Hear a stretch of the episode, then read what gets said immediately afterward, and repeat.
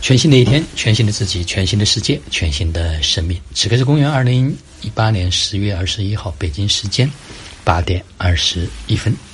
啊，今天我想分享的题目是：一定要相信身体的智慧。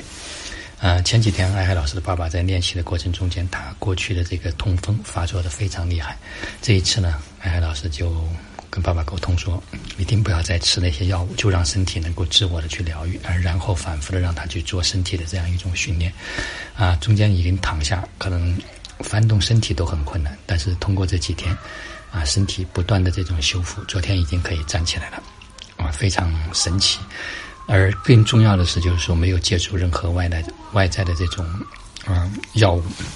而这一次的身体的修复，那将会可能将来就不会再有类似这样的疼痛的这种发作。所以每一次身体它的的这种神奇性一定要相信。那就像昨天，我突然晚上啊，身体整个像发了这种风疹或者叫湿疹啊，痒的奇无比的厉害。但是我知道，这一定是身体里面有一些深层次的毒素在往外头排，没有任何的慌张，没有任何的紧张，只是顺应和顺随身体去感受、去体验。去知道，然后去做一些可以支持，然后能够去缓解，呃，他的这种奇痒无比。除了痒之外，其他没有丝毫的担心和恐惧啊。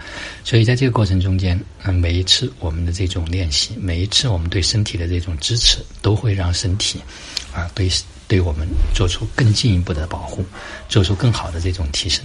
所以我们要全然的相信我们的身体具有无比的这种智慧，它可以帮助我们。协助我们，支持我们，可以更好的往前走。好了，今天的分享就到这里，就让我们每一天、每一刻、每一分、每一秒都活在爱、喜悦、自由、恩典和感恩里。